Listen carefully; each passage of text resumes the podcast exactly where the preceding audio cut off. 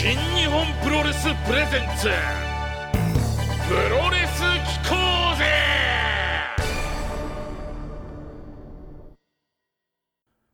！9月4日土曜日時刻は21時30分になりました。皆さんこんばんは。新日本プロレスプレゼンツプロレス機構ぜ。パーソナリティは私新日本プロレスの煽り V のナレーターを担当しております。バロン山崎でございます。今日もよろしくお願いいたします。さあ今週は私もオープニング VTR やら、えー、煽り V やらいろいろとですねたくさんナレーションをさせていただきました。えー、今週のナレーションぜひお聞きいただきたいと思いますけどもなぜかと申しますと、えー、今日明日はカードファイトヴァンガード overDress presents Wrestle Grand Slam in メットライフドームが行われております。今日の Day1 では、えー、商用のスペシャルシングルマッチ一体どうなるんだろう。KOPW2021 争奪戦矢野オーエンズ戦ですね。そしてスペシャルシングルオカダコブのリマッチになりますがさらには今月のマンスリーゲスト IWGP USB 級王者棚橋宏選手 VS チャレンジャー井伏浩太選手の戦いもあります、えー、結果がどうなってるのか本当に楽しみです。明日の Day2 もどうぞお楽しみに。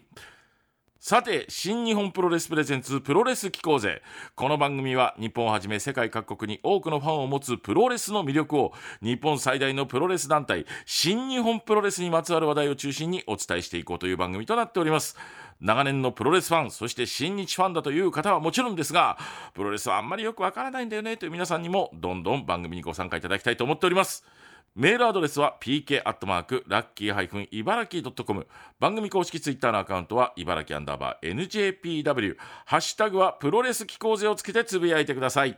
ラッキー FM 茨城放送制作新日本プロレスプレゼンツプロレス機構ぜこの番組は新日本プロレスブシロードの提供でお送りいたします。新日本プロレスプレゼンツプロレス機構ぜさあ9月のマンスリーゲストの登場です。100年に1人の逸材棚橋宏棚橋選手おはようございます、はい、おはようございます。新日本プロレス100年に1人の逸材棚橋宏です。よろしくお願いします。よろしくお願いします。再登場ありがとうございます。この1か月この夏に入ってこの夏の間、はい。えー、躍動感がまあすごいと。思いましてですね、この夏に躍動する男、棚橋宏にいろんなお話を伺っていきたいというふうに、えー、思っております。はい、まず最初お伺いしたいんですけど、やっぱり、このね、えー、時期で田中選手が一気にこうアクセルを踏んできたというか、そこはやっぱり東京ドームからだと思うんですよ。で、あのー、7月の本当に末25日ですでしたけども、レッスルグランドさんの東京ドーム、あの前日に準備できてますっていうところからすべてが始まったような気がしまして。そうですね、あのー、まああのー、まあ、そのね、マイクアピールの前にね、やはりあの名古屋のメインの大会で、はい、健太選手にね、しっかりあの勝ったので、はい、なぜならそこで勝たないと、メインで移行できないわけじゃないですか。まあそうですよね。はい、負けて何言ってるんだって話になってしまうので、名古屋でメインで勝って、はい、準備できてますがあって、はい、で東京ドームという形でしたね。はい、健太選手もあの、はい、ある意味そのなんか、まあ、よくわかんないところに執着して、執着心で向かってきたじゃないですか、あれはあれで。はい。ああいうタイプのレスラーの方っていうのは、田中選手にとってはあどういった相手なんですか、やりやすいんですか、やりにくいんですか？いや、ケン選手は、えー、はい、やってて面白いですよ。あ面白いですか？はい、それは試合の技とか攻防がとかではなくて、うん、はい、試合前にちゃんとあのセットアップするというか、戦う意味とかね、はい、あの前回からの、えー、遺恨だったりとか、はいはい、で今回はあのブリーフケースをね持ち出してきましたし、はい、なんかねそういうあの点で終わらせない。あはい、なんかその今回ね僕柴田選手お願いしたんですけど、はいまあ、その柴田選手と健太選手のね、れというか、昔はね、はい、一緒にこう戦ってたのに、バルテクが入るに痛めつけてみたいなところもあって、棚橋、柴田の、ね、流れもあったりとか、はい、なのでこう、いろんなものがね、川の流れみたいにね、こういろんな支流が集まって大きな流れになっていくっていうような、ね、イメージができましたね。あうん、で、その試合に勝って、えー、はい、でもね、急にやっぱりその準備できてますって言っても、田中選手の中にはやっぱりいろいろこうお考えはありましたよね、あそこで挑戦表明をするにあたっては。そうですね、あのー、まあ、準備できてますっていうのは、気持ちの部分と、はい、肉体的な部分、2つの意味があって、はい、ちょうど5月の終わりぐらいから、棚橋100日間ダイエットを決行してましてですね、はい、ちょうど名古屋の時は70日ぐらいだったんですよね。はい、かなりいいコンディションでもあったので、その部分の準備できてますっていうと、はい、あのまあ、いぶしが良くない状態になってしまって、はい、はい。まあ、そういう話もね、少し本人から聞いてましたので、まあ、おそらくダメだろうなっていうのはあったので、はい、まあ、俺がやりますではなくて、はい、いつでも行けますよという意味で、準備できてますっていうのが一番ベストなあのマイクアピールだったんじゃないかなと思ってますね。なので、はい、いざとなればということで、でね、あのコメント、はい、でも急に戦わなきゃいけないというか、要はその戦うっていう意思はすごい、はい、あのメンタルでは終わりなんでしょうけども、で翌日に東京ドームの試合が、まあすごい試合をしてらっしゃって、田中さんが。はい、田中さんのこのアクセルの踏み方ってすごいですね。任せてくださいよ。ミスター東京ドームですから。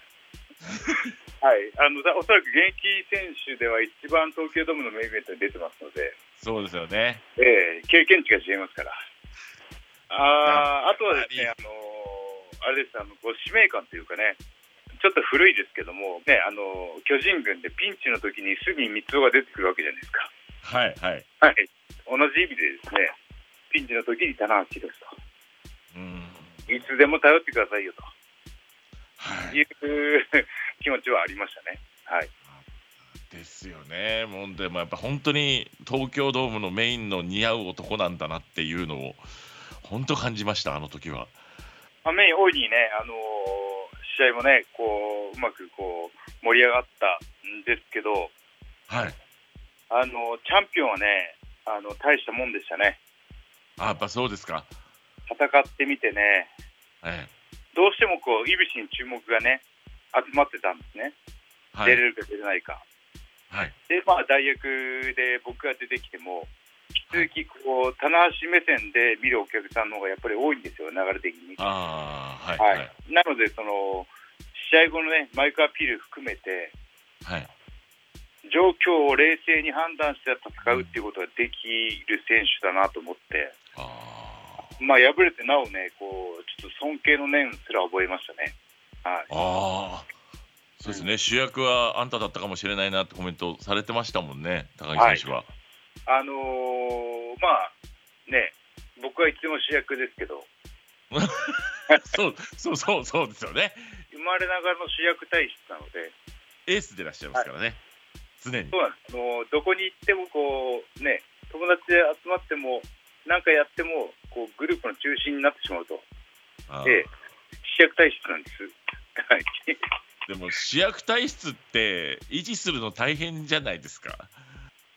そうですね。あのー、やりがいとかね、はい、そういった部分が勝るというか、あ。はい。うん、特にね、今こういうね、コロナ禍の状況で、それを見に来てくれるお客さんがいらっしゃる。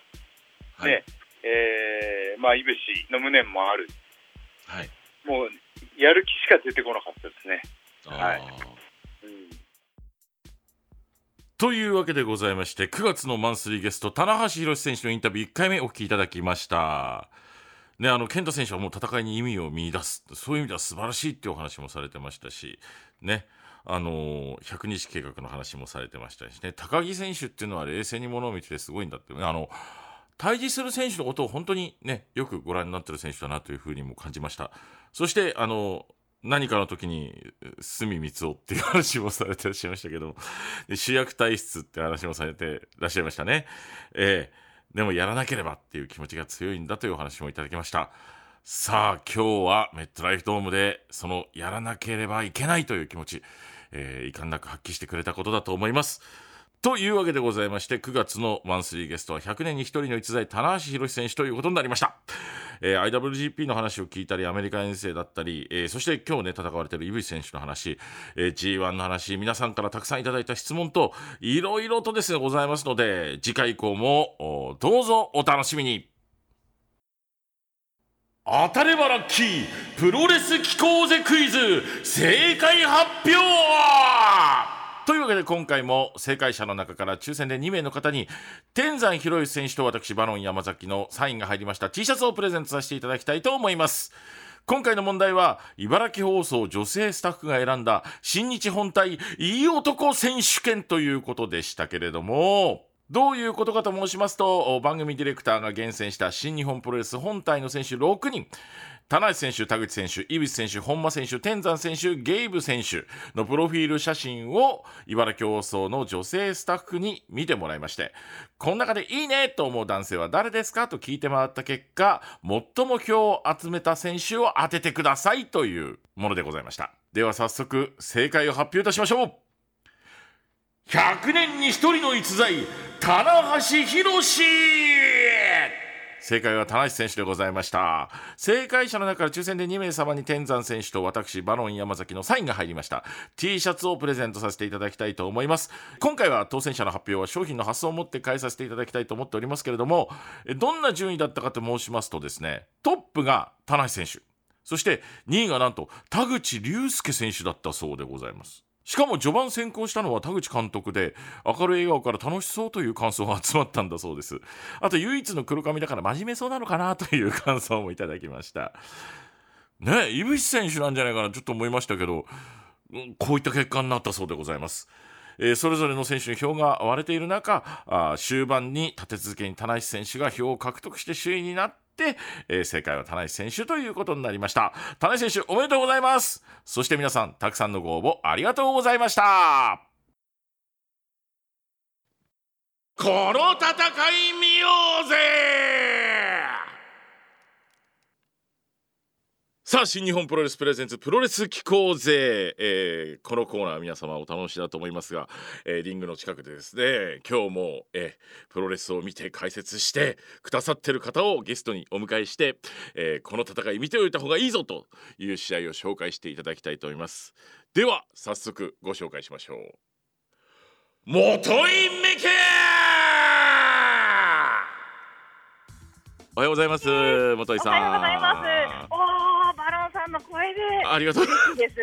感動しましたえー、入煽りをさせていただきました、えー、今回元井さんに来ていただいたということで、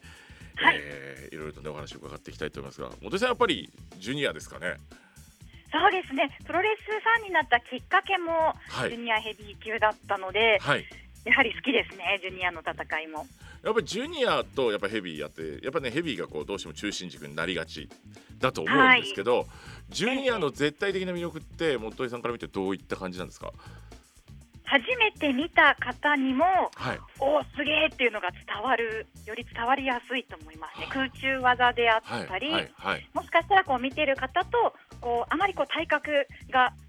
身長とかもそんな変わらないかもしれない方々が繰り出す技の素晴らしさというのが、より伝わりやすいのかなと思いますね。ヘビー級はヘビー級のこうパワーであったりというのがあると思うんですが、なんかこう自分が中学生の頃にジュニアの試合を見て、はい、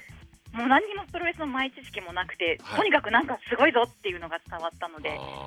確かに僕もジュニアの煽り V 読ませていただく時って、えー、なんて言うんだろうなこう華やかなテンションでやっぱり読みがちなんですよ。ああ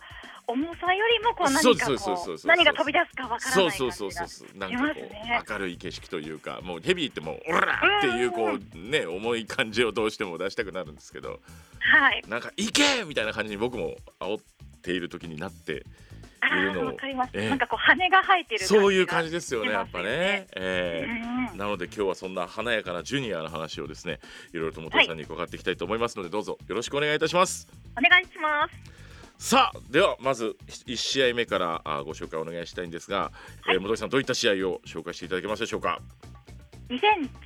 年、はい、6月5日両国国技館で行われた、はい、ベスト・オブ・ザ・スーパージュニア26の優勝決定戦。お、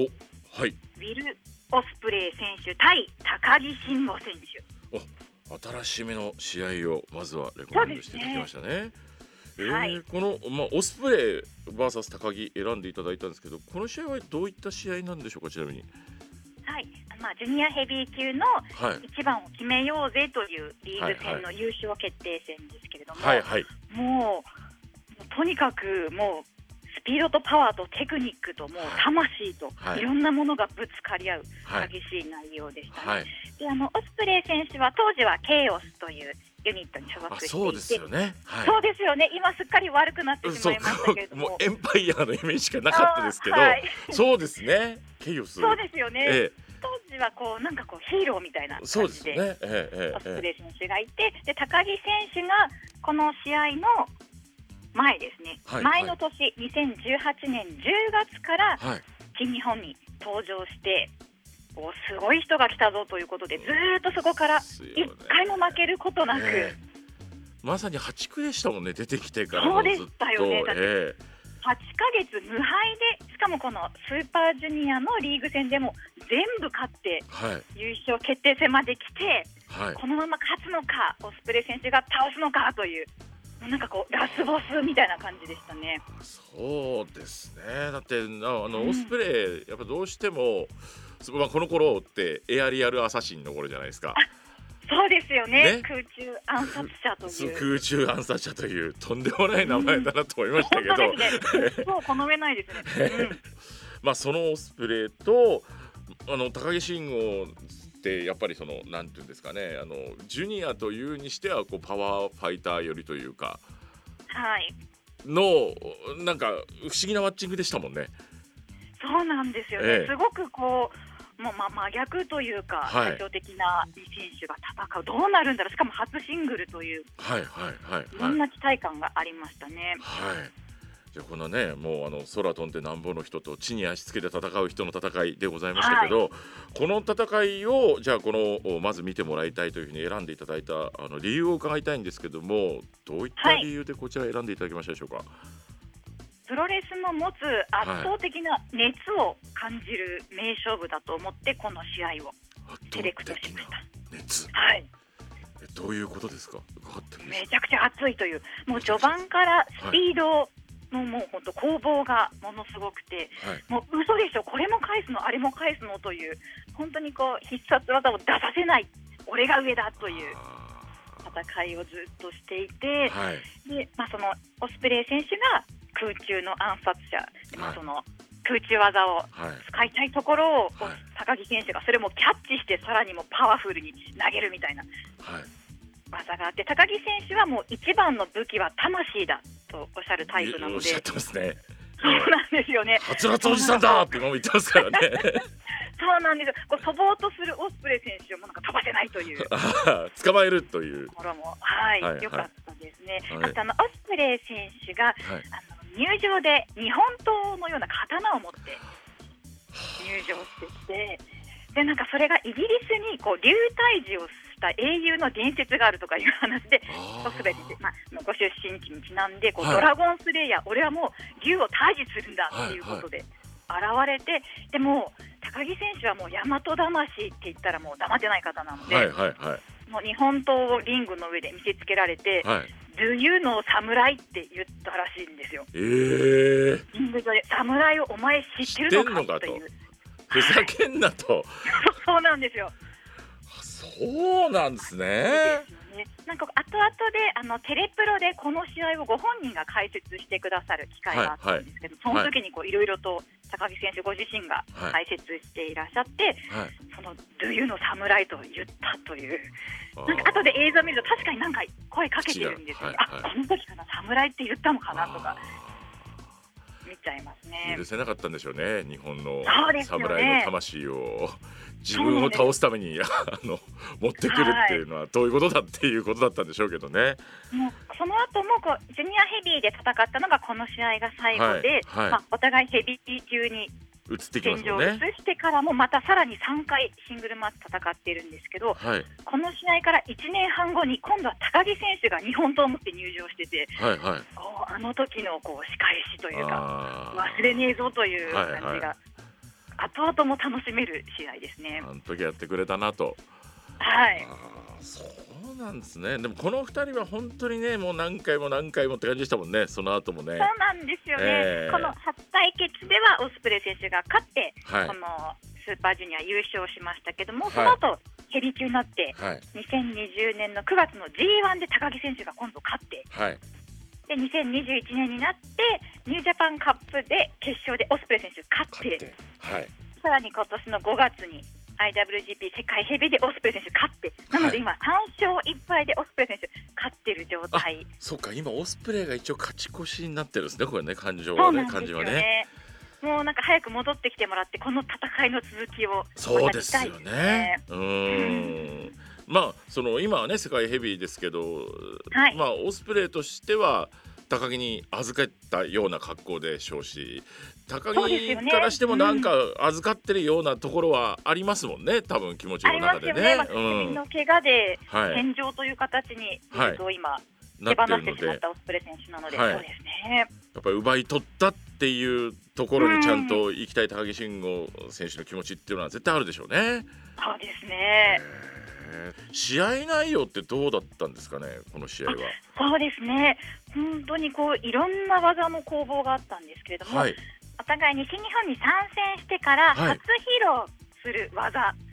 というのを出してましたね。はい。なんかもうこれもかわされる、あれもかわされるということで、はい、だったらこれでっていうこう隠しがあったのを抜いてこう差し切りつけ合うというような戦いだったんですが、はいはい、高木選手がまずコーナーから Stay Dream という。あ Stay Dream そうかこの時からですか。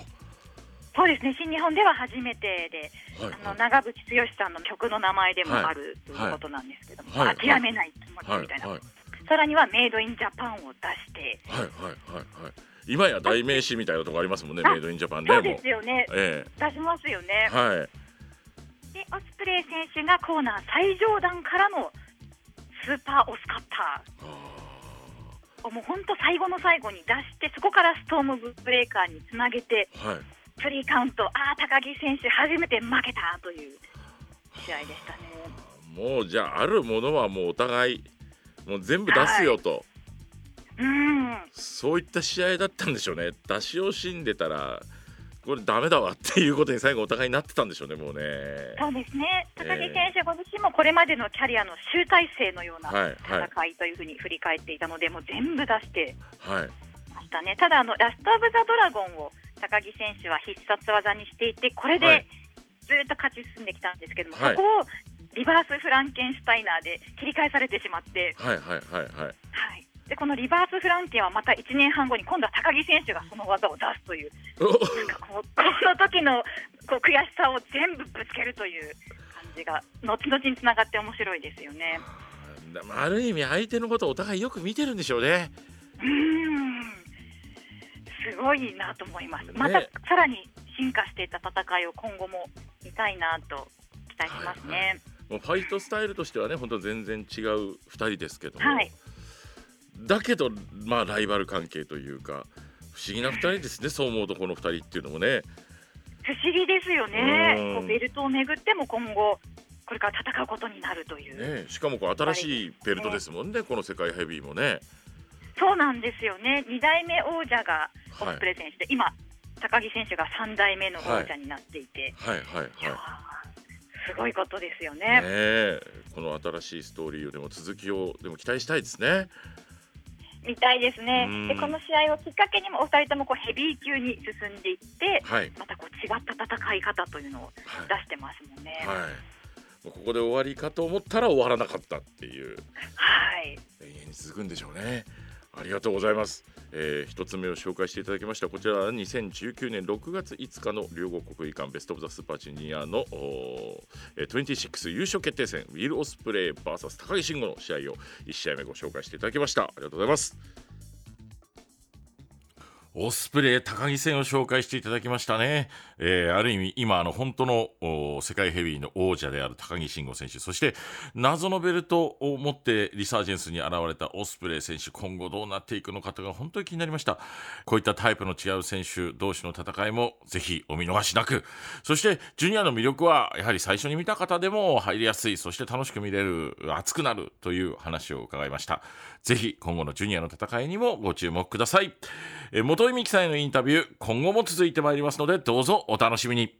さあ番組を聞いてその試合を見たいと思った方新日本プロレスの動画配信サービス新日本プロレスワールドそして新日本プロレス公式 YouTube チャンネルなどもお楽しみいただければと思います、えー、そしてお聞きの皆さんの中で新日のあの試合は絶対に見た方がいいという試合に心当たりがある方熱いレコメンドをメール Twitter にお寄せください。お待ちしております。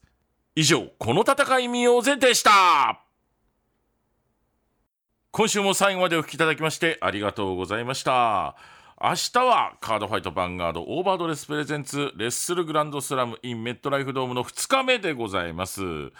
いろんな試合ございますね。まずは IWGP ジュニアタック選手権試合でございますが、こちらね、えー、タックリーグ制した金丸デスペラード組 VS、えー、王者組のファンタズム石森組ということで、えー、決着がつくのでしょうか。まさに悪対悪の試合、どうなるのか目が離せません。そして IWGP タック選手権試合が3ウェイマッチとなっております。王者組のザック太一組 VS、えー、ロスインゴ、えー、真田内藤組、そして、えー、ネバー無差別級6人タッグの中からですね、吉橋後藤組というこのスリーウェイマッチとなっております。セミファイナルは高橋宏美選手。いよいよベルトに挑戦ということで IWGP ジュニアヘビー級選手権試合が行われます、えチャンピオンはロビー・イーグルス選手です。そしてメインイベントでございます。IWGP 世界ヘビー級選手権試合。高木慎吾 VS イービル。というわけで王者の高木選手にイービル選手の魔の手が伸びるのでしょうか。それとも高木慎吾選手が一刀両断するのでしょうか。どうぞお楽しみに。私も全力で煽っておりますので、オープニング VTR、煽り VTR、YouTube なんかにも載ってますので、そちらもご覧いただけると嬉しいと思っております。さて、お送りしてまいりました、新日本プロレスプレゼンツプロレス機構ぜ、いかがでしたでしょうか？今後も皆さんと番組を作っていきたいなと思っておりますので、番組プロレス、新日本プロレスへのご意見、感想はもちろんですが、プロレスにまつわることなら、どんな内容でも結構でございます。ぜひ、この番組にご参加ください。え入場曲のリクエストなんかもラジオでございますので、お待ちしておりますよ。メールアドレスは pk アットマークラッキー茨城ドットコム pk アットマーク lucky ハイ ibaraki.com です。番組公式ツイッターアカウントは茨城アンダーバー NJPW ハッシュタグはプロレス機構ぜでつぶやいてください。ラッキー FM 茨城放送制作新日本プロレスプレゼンツプロレス機構ぜこの番組は新日本プロレスブシロードの提供でお送りいたしました。それじゃあ来週もプロレス聞こうぜ